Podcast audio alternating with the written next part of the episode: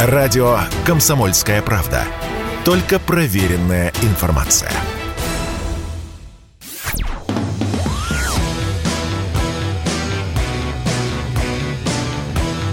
«Война и мир» – программа, которая останавливает войны и добивается мира во всем мире. Здравствуйте, друзья. В студии радио «Комсомольская правда» Иван Панкин. На связи по скайпу традиционно Дмитрий Пучков-Гоблин. Дмитрий, здравствуйте. Добрый день, Иван. В ночь с субботы на воскресенье погибла Дарья Дугина. Дарья Платонова, она так себя позиционировала, но для простоты сейчас ее называют Дарьей Дугиной, дочь известного современного философа Александра Гильевича Дугина. Так вот, она погибла, она ехала в автомобиле отца, возвращалась э, с фестиваля Захара Прилепина «Традиция», Отец в последний момент не сел с ней автомобиль, на котором они вдвоем и приехали, а сел в автомобиль кого-то другого, по слухам Малафеева. Но это сейчас не суть важно. Я думаю, что чуть позже либо сам Малафеев, либо сам Дугин расскажут, как было дело. Так вот, через 10 минут после старта автомобиль взорвался. Судя по всему, его вели, это совершенно очевидно, и в какой-то момент нажали на кнопку. Видимо, в этот момент э, делали запрос заказчикам, и заказчикам, заказчики сказали, нажимайте на кнопку. Хотя самого Дугина автомобиля, как я уже сказал, не было. Первые мысли у вас какие были, Дмитрий? Да как, так же, как и у всех, наверное. Теракт, убийство. В целях для того, чтобы терроризировать население. То есть, чем данная девушка кому-то там мешала, понять вообще невозможно. Ладно, там, извините за цинизм, отец, могу понять, отец там к политике близок, но девчонка-то вообще ни при чем. Я это чисто с милицейской точки зрения человека убили без разницы там чья она дочь, чьи, так сказать, какие политические взгляды исповедует. Людей убивать нельзя за это следует карать. Ну и тут даже не столько, чего я там подумал, восторг, естественно, от нашей либеральной тусовочки. А что вы хотели? А не надо близко подходить к российской власти. А она поддерживала спецоперацию. То есть я правильно понимаю, да, что вот таких людей надо сразу убивать, у которых есть какие-то контакты с российской властью или, боже упаси, какие-то свои индивидуальные политические воззрения. Таких надо убивать, да. Обратим внимание, что подобные мысли на публику выдвигают наши самые распро, самые либералы, всякие Вити Шиндеровичи, Люси Штейн там, Пономаревы и прочее, и прочее. То есть, вот, э, понимаете, вот когда Сталин там кого-то убил, боже упаси, истерика, вой, сопли до небес. А вот если вот так вот, все правильно сделали, все правильно. Ну, смотришь, натурально поражаешься. Как это у вас в башке-то все так устроено. Действительно ж вот поскреби либерала и увидишь фашиста. Как-то, блин, неловкость испытываешь. Зачем же так раскрываться-то, дорогие друзья? А вот все строим, все дружно, да, убили, правильно сделали, сама виновата и прочее, прочее. То есть то, я не знаю, изнасилуют какую-то девчонку, какой-нибудь дурак скажет, а не надо было в короткой юбке ходить. Ага, вот видите, какой дурак в короткой юбке. Она имеет право одеваться как хочет вокруг скоты. И вдруг вот ровно наоборот. Да, оказывается, за политические взгляды тебя можно и нужно убивать. Вот это да. Вот это вот культура. Но больше всего вопросов лично у меня возникает к нашим правоохранительным органам. Потому что информация поступает, ну, как всегда, там, с чудовищной скоростью. Вот вчера непонятно кто, а сегодня твердо говорят, что это вот некая гражданка Украины Уехала на территорию Российской Федерации, сняла квартиру, там машина, еще чего-то. Вот машина, вот квартира, вот съемки туда-сюда. Вот она подорвала, заложила взрывное устройство, подорвала машину и благополучно убыла из страны. А теперь приготовьтесь. Она не то служила, не то служит в батальоне Азов. То есть в числится, да, удостоверение да. уже предъявили, числится. Да, то есть я правильно понимаю, что члены нацистского формирования Азов могут совершенно спокойно въезжать на территорию Российской Федерации, убивать кого захотят, а после этого покидать территорию Российской Федерации. Ну, это какой-то абсурд вообще. Вы в своем уме. У вас, то есть, нет никаких этих, как у баз данных, у вас нет никаких нейросетей, которые там помогают сотрудникам кого-то опознать. Только недавно вроде хвастались, что во время чемпионата мира по футболу на трибунах с помощью нейросетей 38 человек в федеральном розыске наискали. А тут что? То есть это вообще кто попало может приезжать. А она вроде как родом из Мариуполя и приехала со стороны ДНР. Она и в ДНР может заезжать, да? Она через и... Эстонию как уехала, так она сюда и приехала. Через Атас. Эстонию, через Псков. Атас. И все равно. И то, и другое. Все равно. А давайте мы упростим процедуру въезда с сопредельных украинских территорий. Ну вот упростили. Кого еще убьют? Ваше пропускание от ТАСС. Э, вспоминая новости о предотвращении ряда российских э, убийств ряда российских журналистов, покушения от Соловьева до Симоняна Киасаяна. Вот у вас тогда скепсис был, пару месяцев назад эта новость гремела. У многих был скепсис, кстати. По Никак поводу. нет. Я, как бывший сотрудник, у меня, если вас кто-то обещает убить, Иван, отнеситесь к этому как можно серьезнее. Он не шутит. Он вот хочет это сделать. С другой будет... стороны, тот, кто хочет, обычно не анонсирует. Бывают всякие. Нет, не ограничивайте себя какими-то там отборными. Это вещи крайне нехорошие, и относиться к этому надо с максимальной серьезностью. Ну, тут вопрос, например, извините за нескромность. Э, предложения убить меня поступают и лично мне. Причем вот сначала спецоперации в промышленных масштабах. А вот тебе там, смотри, там фото милиционера, там за труп запорошенный снегом, а вот ксива его. Скоро и ты, ментяра, так же ляжешь, и вся семейка твоя рядом, рядом с тобой. Должен ли я относиться к этому серьезно? Ну, с одной стороны, да, а с другой стороны, а что лично я, как некий индивид, а что я могу сделать-то? Вот что Даша может, могла бы сделать? Что, ходить там с зеркалом, смотреть, что ей там под машину подвесили, приклеили под днище? Да ни один нормальный человек этого сделать не может. Охрану к ней приставить.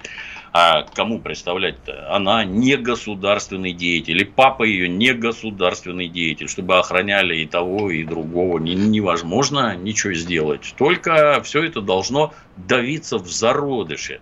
Да, действительно, наши спецслужбы пресекают массу терактов, как индивидуальных, так и направленных против населения в целом.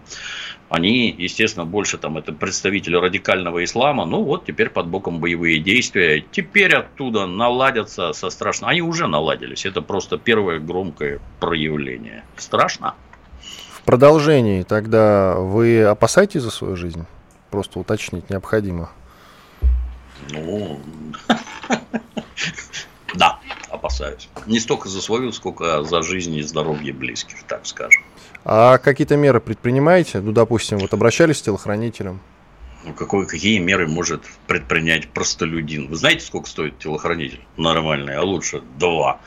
Куда ставить машину, как ездить, кто тебя там где подстережет, пристрелит. Вы это, знаете, вот у нас есть масса всяких замечательных законов об ограничении там циркуляции огнестрельного оружия и прочее, и прочее. Холодное оружие. Вы знаете, вы пойдете в магазин, внезапно увидите, что на некоторые ножи нужен специальный сертификат.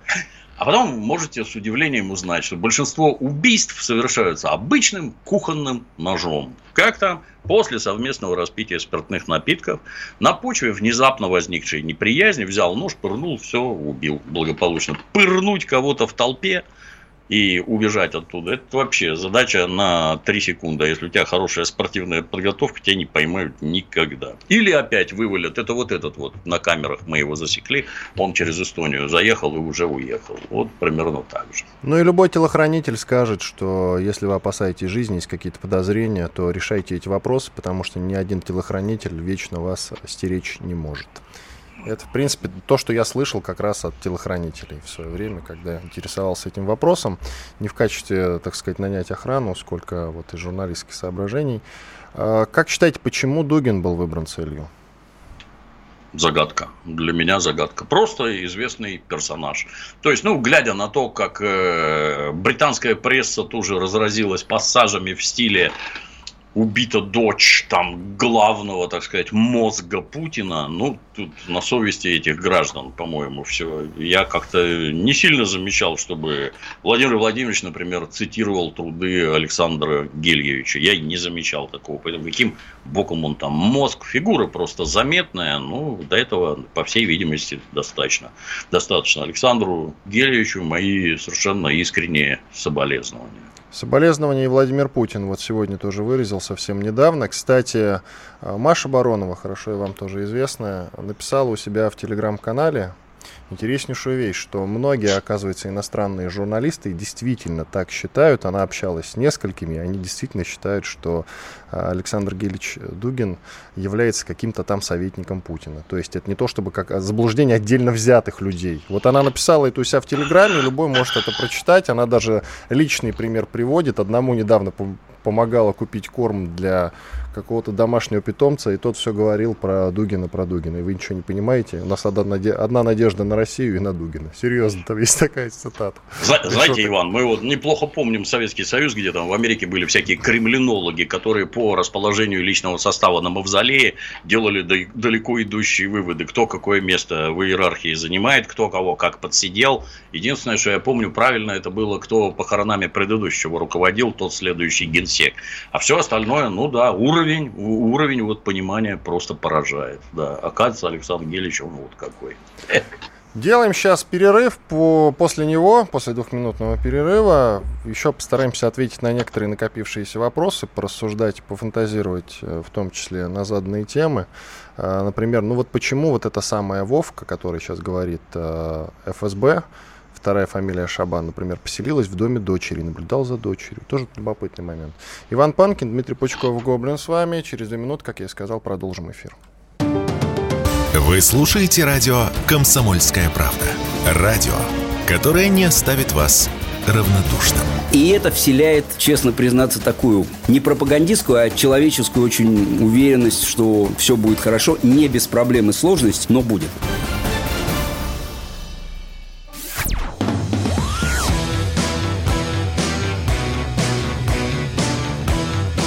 «Война и мир». Программа, которая останавливает войны и добивается мира во всем мире. Иван Панкин и Дмитрий Пучков-Гоблин. Продолжаем эфир. Как считаете, почему убийца, а вот нам ФСБ говорит, что убийца вместе с дочерью, которой там лет 12, поселилась в том же доме, где жила Даша? Почему? Я сразу скажу, то есть вот это дорогим слушателям, что я не являюсь э, представителем ФСБ, я не являюсь представителем МВД и не транслирую какие-то там условно официальные точки зрения. Я говорю про то, что думаю я. Понимаете правильно. Ну, с моей точки зрения, масса граждан у нас выросла в ощущении, что жизнь это такая большая игра. В ней все весело, прикольно. Можно так, можно вот так.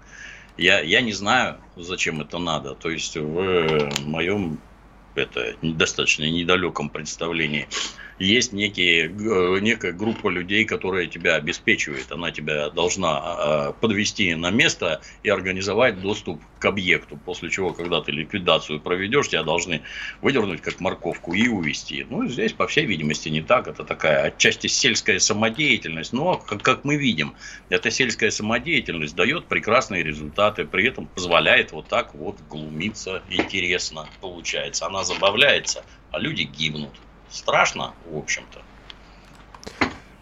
А стоит ли сейчас, как вы считаете, обратить особое внимание к людям с украинскими паспортами? Ведь она, очевидно, совершенно имела украинский паспорт. Вот, например, запретить сдавать квартиру, да и вообще какое-то особое внимание обратить на людей с украинскими паспортами. Я вот э, Давича, мне коллега рассказывал, Давича видел э, автомобиль с украинскими номерами. Это очень интересно. Вы находите автомобиль в центре Москвы с украинскими номерами. Ну, а что тут такого? В общем-то, и граждане Украины тоже ничего такого для нас никогда не представляли. Даже в таких, вы знаете, я уж боюсь, не упомню название гостиницы, я сижу в лобби, жду, когда там номер уберут, чтобы заселиться, а, а сбоку от меня сидит гражданка Украины, по всей видимости. И, говоря по телефону, орет на весь этот холл на таком плохом украинском языке – что она вот тут заселяется, да, тут так, ничего себе, и, ну, гляжу на нее скучно, потому что она так победно на меня смотрит. Посмотрите, она вот тут в самом, так сказать, сердце врага посреди Москвы, она вот свободно говорит по-украински таким образом, посылая всех известно куда. Выглядит как полная дура, собственно, таковой и является. Если человек приезжает с украинскими номерами, ну, с моей точки зрения, наши граждане не готовы деградировать настолько, чтобы тут же собираться в толпу, вытаскивать владельца, бить машину, избивать его и наводить тут порядок. Ну, а теперь перейдем к самому главному.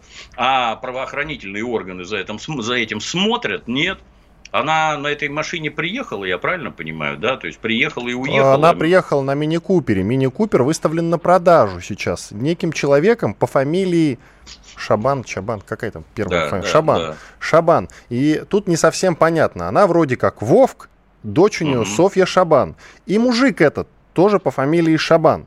Я не понимаю, он то ли мужем ей приходится, то ли, ну, может, то ли кем-то. В общем, может, этот мини-купер действительно на Украине сейчас выставлен на продажу. Это уже установили. Брат, брат сват, Может, неважно. да, ну родственник, про- короче, Пробить по документам, кому он принадлежит, этот автомобиль. Вы что, не можете украсть базу который, кстати, тоже, Который, кстати, тоже родился в Мариуполе и тоже э, служит э, там то ли в полку Азов. Да, да это, то да, это просто феерически, конечно. То есть надо понимать, никаких баз вот с фамилиями, именами, отчествами количествами владельцев. Например, это дорогой автомобиль, чисто для справки. Он там от 30 тысяч баксов, наверное, новый стоил. Тут за 14 с половиной они его продают. Или нормально. За 15. Ну, бэушный да. нормально. Там катастрофа сейчас, поэтому подешевле уходит. Но никто к этому не привязан, да. Нет у вас никаких баз. Вот как э, квадрокоптеры завозить на территорию Донецкой и Луганской, это все, все все знают. Никаких квадрокоптеров ты не повезешь. Бронежилеты нет, и бронежилеты ты не повезешь. Ты же войну спонсируешь, елы-пала. А опускать бойцов Азова на территорию Российской Федерации, да, абсолютно нормально. А что такого? Интересно, просто вот великолепно получается. Никто ничего не знает, никто ни за что не отвечает. Молодцы. Так, ладно, с этим э, разобрались. Вот что меня сейчас интересует. Э, смотрите, Почему Украина отрицает свою причастность? В офисе президента советник там или кто он по фамилии Подоляк сказал, что это не дело рук Украины. А некий Илья Пономарев, нам всем очень хорошо знакомый, потому что он бывший депутат Госдумы, причем, насколько я понял, сразу трех партий в э, разные периоды был. Вот я открываю Википедию про Илью Пономарева. Он человек довольно интересный. Вот тут э, с 2002 по 2006 он был и в КПРФ, и в Левом фронте, и в Справедливой России. И потом еще в какой-то партии Альянс Зеленых и Социал-демократов, боже упаси. В 2014 году он уехал на Украину и там, собственно, как я понимаю, стал своим. И вот совершенно случайно он вылез вчера в интервью какому-то там телеканалу украинскому со следующим заявлением. Давайте послушаем, что он наговорил. Вышли люди, сказали, что вот мы занимаемся партизанской борьбой. Угу. По каким-то из акций, которые проводились на территории России, они смогли доказать, что это именно их акции. Мы установили контакт, э, от нас э, просили какую-то методическую помощь, материальную помощь, мы там что-то там советовали, что-то помогали. Вчера нам пришло сообщение уже вот с этим манифестом, угу. который мы сегодня озвучили, и было сказано «следите за новостями». Мы следили, и действительно где-то в 10 часов нам пришло сообщение о том, что погиб э, Дугин с дочерью. Потом стало понятно, что сам Дугин не погиб. Понимаю, Дарья... что основной целью все-таки был Александр Гелевич Дугин. Нет, то, что они нам говорили изначально, что это будет Дарья и Александр Дугин. Ага. И э, я так понимаю, что все-таки в этом была задумка, потому что Дугин был мозг, а Дарья была руки.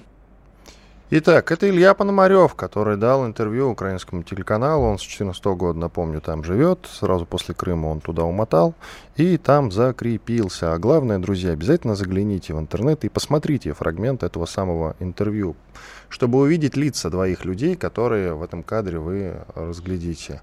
Вот, допустим, убьют кого-нибудь на Украине, не дай бог, конечно, ну, предположим, там, журналисты Гордона, да, Будем ли мы с вами улыбаться по этому поводу?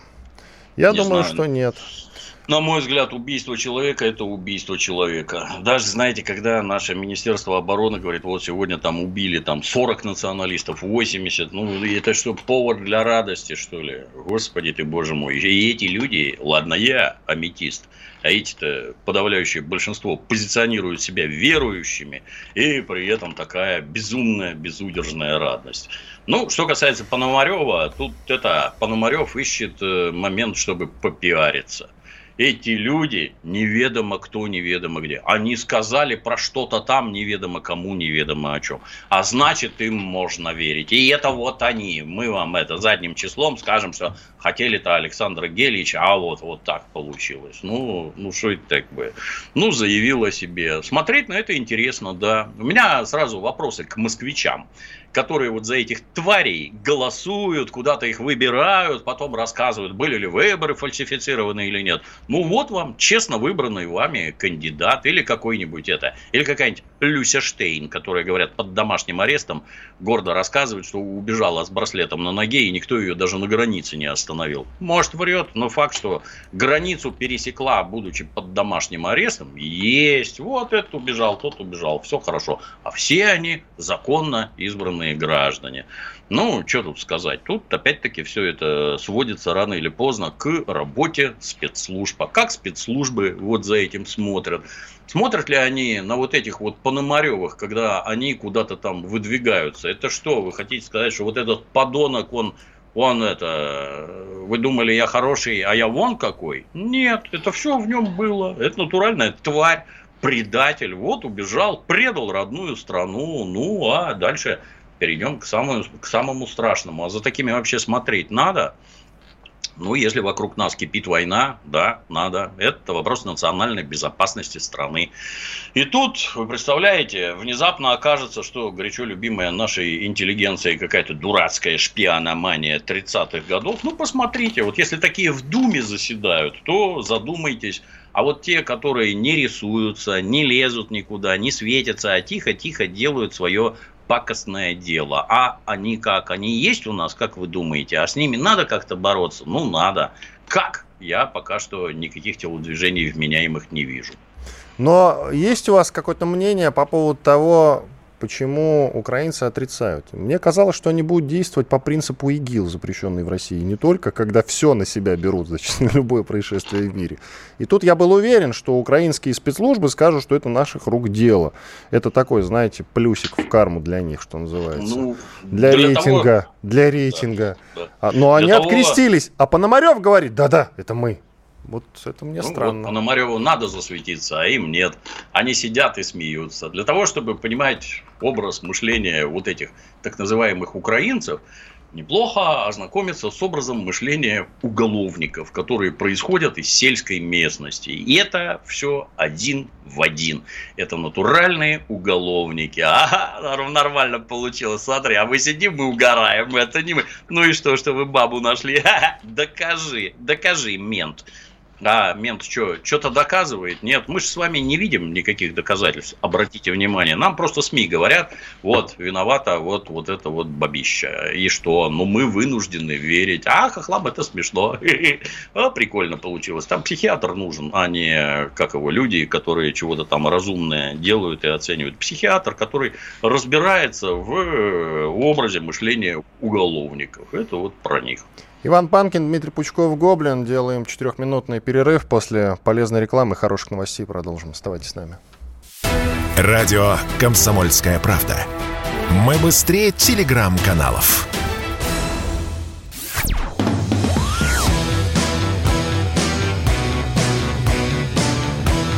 «Война и мир» – программа, которая останавливает войны и добивается мира во всем мире – Иван Панкин, Дмитрий Пучков, Гоблин. Продолжаем. Нам пишут, э, что она ездила по Москве, используя три номера. Один из Казахстана номер, другой номер ДНР и третий, судя по всему, московский или какой-то вот из номеров. Там на самом Тоже деле интересно. Тут везде на разметку, пишут по На разметку кстати. наедешь, и сразу тебе штраф приходит за разметку. А одна и та же машина, там переодетая модель вот такая, ничего, никаких вопросов не вызывает. Или наши нейросети за такой ерундой, как поддельные номера, не смотрят. Интересно. Ну да, вот откуда взяты эти номера, например. Вот это вот очень интересно. На ДНРовских то, что въехало и с дочкой косило под беженку, это, допустим, ну, это, в принципе, можно понять, принимается вот этот момент. А дальше ведь любая операция, тем более такая, она не может быть э, спланирована и реализована за короткий срок. Это все-таки длительный период. И тут вы правильно подмечаете, она что, ездила настолько аккуратно за все это время по московским дорогам, что ни разу где-то на камерах так не засветилась, никто не обратил внимания это очень ну, интересно. Наверное, не безобразничает. Вот у меня товарищ есть, у него 10 лет езды, ни, ни единого штрафа вообще нет, а он даже не бывший сотрудник, никакого вообще. Действительно. Вот просто Просто человек вот так вот аккуратно ездит, такое тоже бывает. Трудно ли подкрасться к, так сказать, подобной жертве, мишени? Нет, не трудно. Ничего трудного там нет вообще. И это, если вы подобные вещи умеете, дело, я не знаю, на 10 минут. Могут ли вас поймать потом? Это другой вопрос. Да, а сделать нет, не трудно. Тут тогда другой любопытный момент. Вот мы открываем сайт Немезида, аналог миротворца украинского. И там за 13 апреля 22 года, за 13 апреля 22 года ее анкета. Шабан Вовк Наталья Павловна. Пожалуйста. Ну, Видите? Только, только поздравить наши спецслужбы. Точно так же, как с темой, она где взрывное устройство взяла. Вот там пишут 300 грамм тротила, 800 грамм тротила. Она с собой его привезла вместе с номерами. И машину вот так обыскивали, что ничего не нашли. Или она здесь его получила из рук, так сказать, кураторов. Ну, и то, и другое интересно. Ответов пока нет. Тут э, можно все-таки заступиться за ФСБ. Очень много они предотвращают всевозможных терактов. Постоянно я новости о том, сказал. что предотвратили, предотвратили, предотвратили. Тут... Я про это сказал, Иван. Я вам да. больше скажу. Про подавляющее большинство предотвращенных терактов никто ничего не говорит и правильно делает. Иначе тут рехнуться можно будет, что вокруг происходит. Я служил всего лишь в уголовном розыске. Там каждый понедельник приходит специальная такая маленькая книжечка книжка, я забыл, как называется, где тяжкие преступления расписаны. Ну, это в 90-х, конечно, было. Тяжкие преступления. Вот убийства, заказные убийства, тяжкие телесные, одно, другое, пятое, десятое. Ты когда ее читаешь просто с утра, такое чувство, что ты живешь в самой середине гражданской войны. А гражданской войны у нас тогда не было. Ну, а по линии ФСБ, я вас уверяю, там все еще серьезнее. И вот еще один момент, извините за дотошность. Вот даже э, комментарий пишут. Она въехала по номерам ДНР. Понятно. По Москве ездила на казахских номерах. Ладно, допустим. Выезжала в Эстонию по украинским. И тут, ну, мне, есть... и тут вопрос, в какой момент она поменяла номера? Ведь смотрите, нужно же как бы два пункта контроля проехать. Эти наши тоже смотрят, как бы вот, uh-huh, проверяют. Uh-huh. Я вспомнил, э, как я два года назад, перед тем, как началась пандемия, возвращался на поезде из Сталина, из Эстонии, из Сталина в Москву. И нас э, проверял пограничник по имени Кристиан от Эстонии. Он зашел буквально, знаете, бросил взгляд на наши документы и вышел. А дальше началась свистопляска с, погр... с нашими погранцами. Час или полтора мы стояли. Там несколько раз заходили собаки, нас всех обнюхивали с, с ног до носа. Вот серьезно, без преувеличения. У одной женщины, которая ехала из Сталина, отобрали какие-то лекарства. Собака что-то учуяла, у нее отобрали какие-то таблетки. Она говорит, ну я, я их для спины принимаю, я сейчас не усну. Отобрали. Вы, давайте, вы либо их так отдаете, либо оформляем. Вот было сказано, со мной в купе женщина ехала. Серьезно. Видите, как дотошно-то было все. Иван. Всякое в этой жизни бывает. Как-то раз, я помню, с товарищами грузился на паром для транспортировки в город, в Турку или Стокгольм, не помню. И вот пограничник с собакой, откройте, пожалуйста, багажник. На что товарищ, который тоже когда-то служил, говорит, ну что ты там хочешь найти? Ну вы, пожалуйста, открой. Ну что ты хочешь найти? Ну вот собака должна все обнюхать. Что твоя собака обнюхает? Сегодня выходной. Тебе даже позвать некого. Вот кто придет, там, если ты даже что-то на не, ну вы все-таки откройте. Надо отдать должное. Пограничник был предельно вежлив. В общем, после пятиминутных препирательств они открыли багажник. Он вытащил сумку. Ну на, смотри, расстегивает. А там лежит вот такой, у меня аж руки не влезают, пакет с травой. Там немая сцена. Пограничник с собакой вдвоем. Что это? Оказалось, что это чай. Жена так возит с собой. Ну вот, вот так красиво получается. А может быть и не чай. Поэтому я бы вот это, это если она там кому-то рассказывает, что она там три раза поменяла номер, со стороны сотрудников-то тоже, а вы там на ВИН номера смотрите, да, какие машина-то, она ж это, это конкретно вот эта машина, а почему у нее номер другой? На это не смотрите, да, это никому не интересно. Это печально, но, может, врет все. Ну да, номера разные, документы одни, она же проходила контроль. Вот да, это все да, равно да. не увязочки, не увязочки, не, вот, то есть от, вопросов больше, чем ответов все равно по-прежнему, безусловно. А дальше начинается самое смешное. Так как она сейчас в Эстонии, в управлении Верховного комиссара ООН по правам человека внимание, заявили, что убийцы журналистки Дарьи Дугиной должны понести заслуженное наказание. Важно, чтобы виновные были привлечены к ответственности. Цитата от э, из пресс-службы Управления Верховного комиссара ООН по правам человека. И что Эстония выдает нам убийцу или нет? Ну, тут надо для начала поинтересоваться, а запросы-то уже сделаны в, это, в эту самую Эстонию, сделаны запросы. Я помню, когда я служил в 90-х, мы писали туда запросы про разнообразных уголовников, а нам оттуда неизменно отвечали на эстонском языке. Вот вам русские свиньи, нас вообще не интересует. Казалось бы, это милиция. Мы ж уголовников ловим, а не политикой занимаемся. Мы ловим конкретных сволочей, которые несут людям горе и беды. А вы тут кривляетесь. Ну, настоящие нацисты. Поэтому я не знаю, наши вообще запросы-то какие-нибудь отправляли, нет? Умеют ли у нас сейчас, вот когда я служил, я один в нашем ГУВД по-английски говорить умел. А, а сейчас у нас кто-нибудь умеет, да, могут на английском или на эстонском составить письмо, или точно так же пошлют подальше. На, на английском напишите нам на эстонском. Ну, а пока суд до дела, тетка уже уехала на Украину. Идите ловите, вам надо, вы и ловите. Это точно такие же нацисты, по сути. Но тут, видимо, это дело надо решать на уровне Интерпола, так или иначе. Но я не слышал, да, что был сделан запрос на уровне Интерпола. И вообще слово Интерпол как бы сейчас вот э, в СМИ-пространстве не наблюдал. Поэтому, да, может быть, действительно, мы как бы этот слух произносим, а может быть, действительно еще и запрос-то сделан не был. Но... Я, я не знаю, может, нас оттуда уже давно выгнали, может, мы недостойны состоять в этой замечательной организации. Может быть. Ну, а то, что вот там всякое рассказывают и хихикают, я еще вдогонку. Шамиль Басаев, небезызвестный, тоже говорил. А как вы попали в Буденновск? Просто на всех блокпостам мусорам надавал денег, и вот мы здесь. Да, да, так да. ли это было? Нет, это было не так, и готовилось не так, и происходило не так. Но ничто не мешало рассказывать Шамилю Басаеву, что там было с его точки зрения. Но Степашин подтверждал, что имело место предательство. Сергей Степашин мне для спецпроекта про Чечню года два-три назад об этом рассказывал. Вот. Ну, я Никак. уж не знаю. Никому не верьте, Иван. Все даже Сергею, Сте... даже Сергею Степашину. Принимайте к сведению. Мы ж не видим доказательств того, что и как происходило. Мы ж не видим задержанных, их показаний. Ну, сказал вот так. Ну да, примем к сведению, что вот так. Сенатор Джабаров заявил, если Эстония не выдаст России исполнительницу убийства Дугиной, есть основания для жестких действий против Таллина, укрывающего террористку. Кстати, Насчет террориз, терроризм и заказное убийство. Вы как э, милиционер в прошлом, так это террористический акт или это все-таки заказное убийство? Это вот разница надо, в чем? Это надо, чтобы следователь квалифицировал. Это мы с вами можем тут сидеть и философствовать, называть вот так, вот так или вот так. А в уголовном деле нет, не так. А мы с вами к уголовным делам никакого отношения, Иван, не имеем. Поэтому я не знаю, как они квалифицируют и что это будет. Но при этом э, вот депутат, какие-то запросы. Какие запросы? Я все время вот не знаю. Хороших слов нет для этого, а не хороших сколько угодно. Вон там бронзового солдата сняли. И как?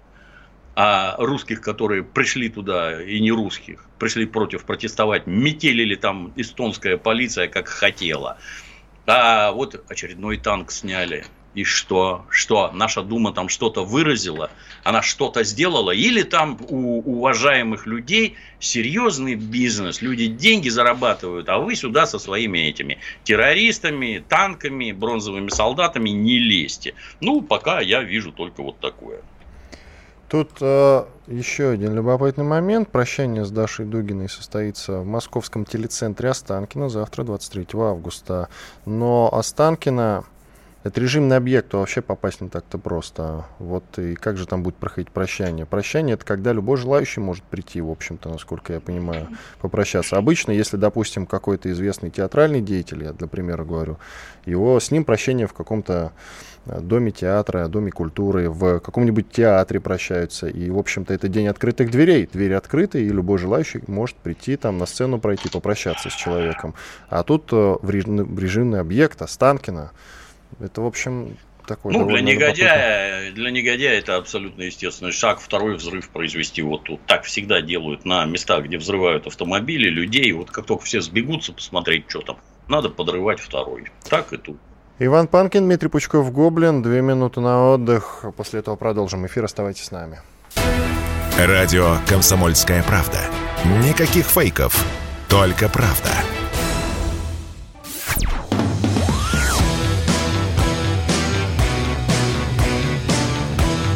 «Война и мир» – программа, которая останавливает войны и добивается мира во всем мире. Иван Панкин, Дмитрий Пучков, Гоблин. Продолжаем. Один из самых успешных московских ресторанов на этой неделе попал в эпицентр скандала. Э, находится этот самый ресторан «Магадан» э, в центре Москвы, в районе Красная Пресня, один из лучших районов Москвы. Он хоть и находится на Кольцевой, но тем не менее считается таким элитным райончиком. Очень хороший, действительно, душевный такой район. Красная Пресня. И там находится душевный ресторан «Магадан», который принадлежит э, частично принадлежит э, он заявлено, что основатель, основателю Novikov Group Аркадию Новикову, соответственно. Известный ресторатор российский. Да. И туда на этой неделе не пустили российского военнослужащего, офицера российской армии. Попросили зайти через черный ход, потому что он был в форме. Наверняка слышали эту историю. Слышал, конечно, да. Другой ну, любопытный момент. Да, другой да. Любоп... У него там мама день рождения отмечала, ресторанчик-то не дешевый, мама у него там отмечала день рождения. Мамы у офицеров российской армии бывают разные. Его туда не пустили, попросили войти ну, через вот официальный вход, что называется, через парадный вход. А вот сказали, вы обойдите там, вот где-то, где кухня, там мы мусор выносим, вот там можете зайти, сейчас там вам откроют.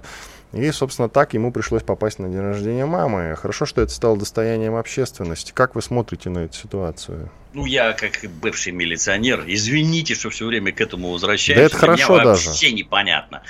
Что его не хотели пускать? За то, что он в форме, а как только он прошел через кухню, форма перестала быть формой или что? И когда он зашел в зал, он оказался без формы, переоделся в уборщика, еще что-то. Я просто не понимаю, что произошло.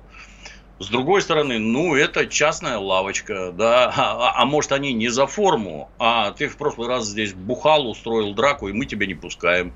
В частной лавочке так бывает, фейс-контрол, вот, а, а может он сам проник через кухню и забрался туда, а может еще чего-нибудь. То есть этим людям, как обычно, журналисты, они свежую информацию рассказывают так, как они ее видят и понимают как про гибель Даши сказала, заряд был заложен под сиденьем, где проходят бензиновые трубы. Какие бензиновые трубы проходят под, сиденьем в Тойоте Прада, которая, наверное, дизельная, я надеюсь. Ну, а не там менее... не Прада, там не Прада, там Toyota Land Cruiser. Я три раза прочитал, что Прада. Давайте еще Поэтому... раз перепроверим. Неважно, Иван, неважно. Ну, бензиновые трубы. Бензопровод может, в конце концов. Ну, так вопрос, за что не пускали конкретно? Есть протоколы, там какие-нибудь осмотра места происшествия, задержания, сняли показания и прочее. Потому что что эти люди там вытворяют, я теряюсь натурально. Человека в форме российской армии не пустить – ну, это можно нажить очень-очень серьезные неприятности. Если человек не поленится вами заняться. Давайте еще в полицейской форме кому-нибудь не пустим. Проблемы будут еще хуже. В том числе даже для людей такого уровня, как Аркадий Новиков. Прекрасные рестораны у него, кстати, те, которые в Питере, я всегда с удовольствием хожу.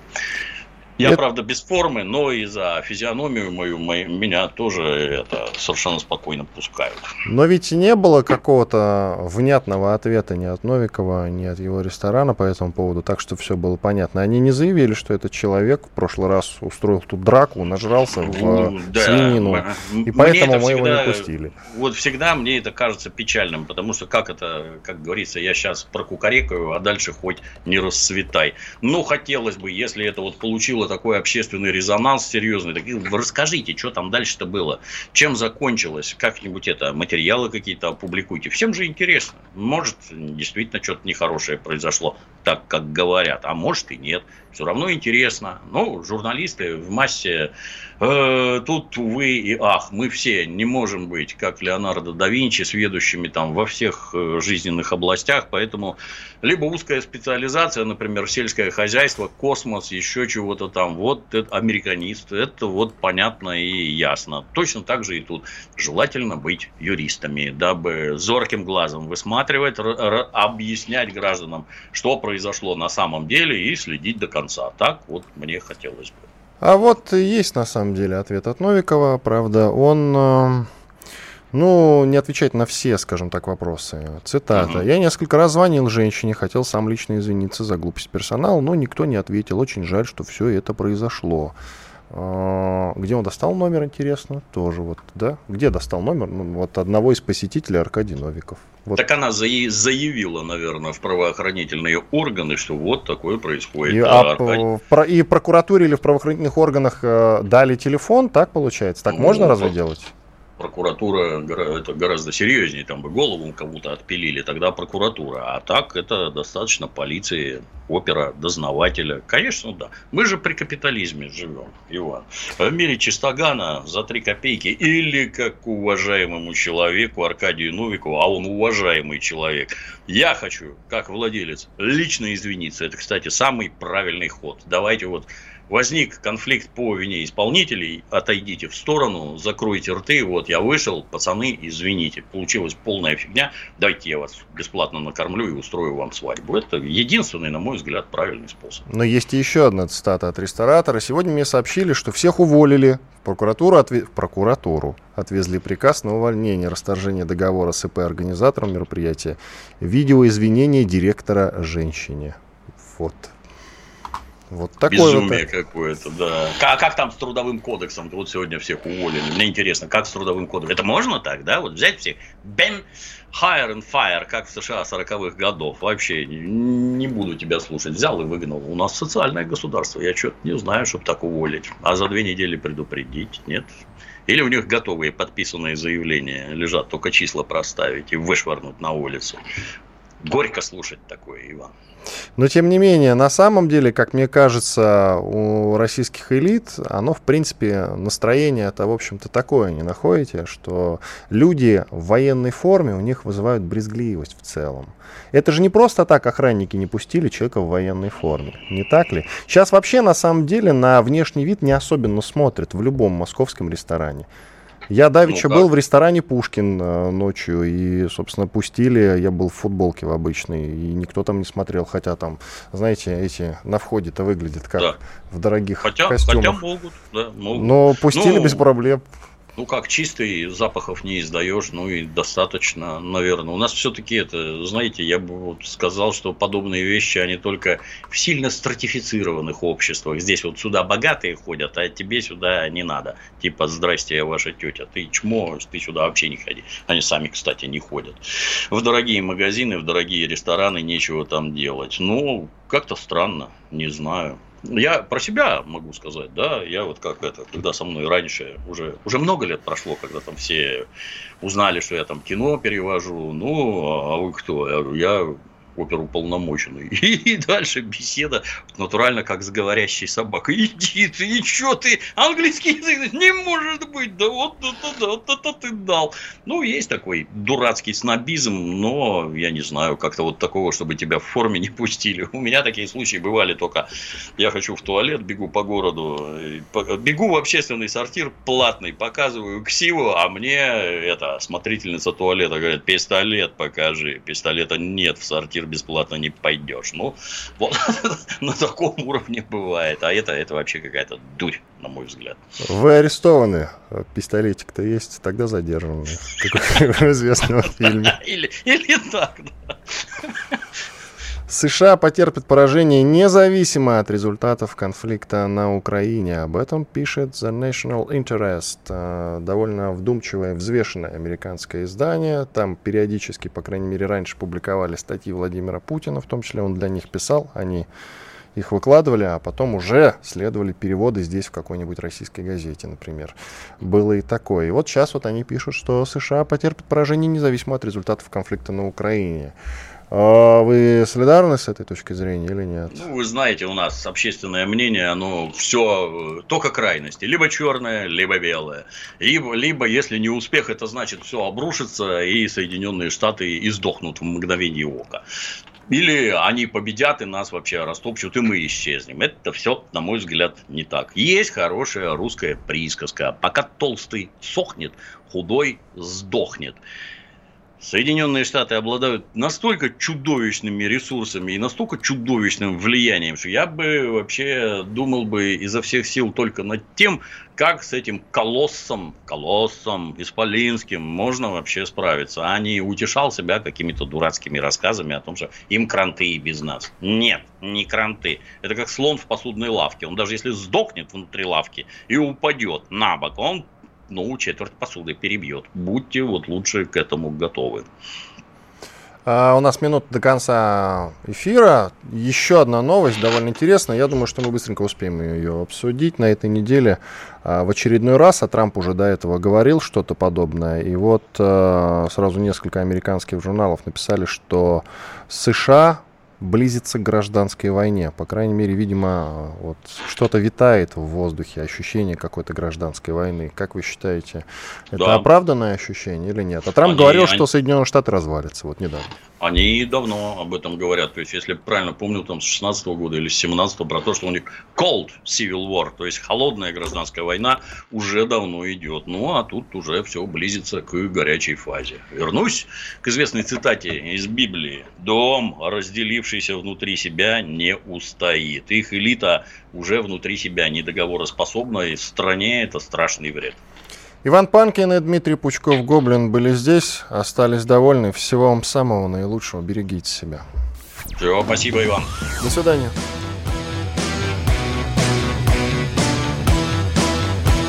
«Война и мир».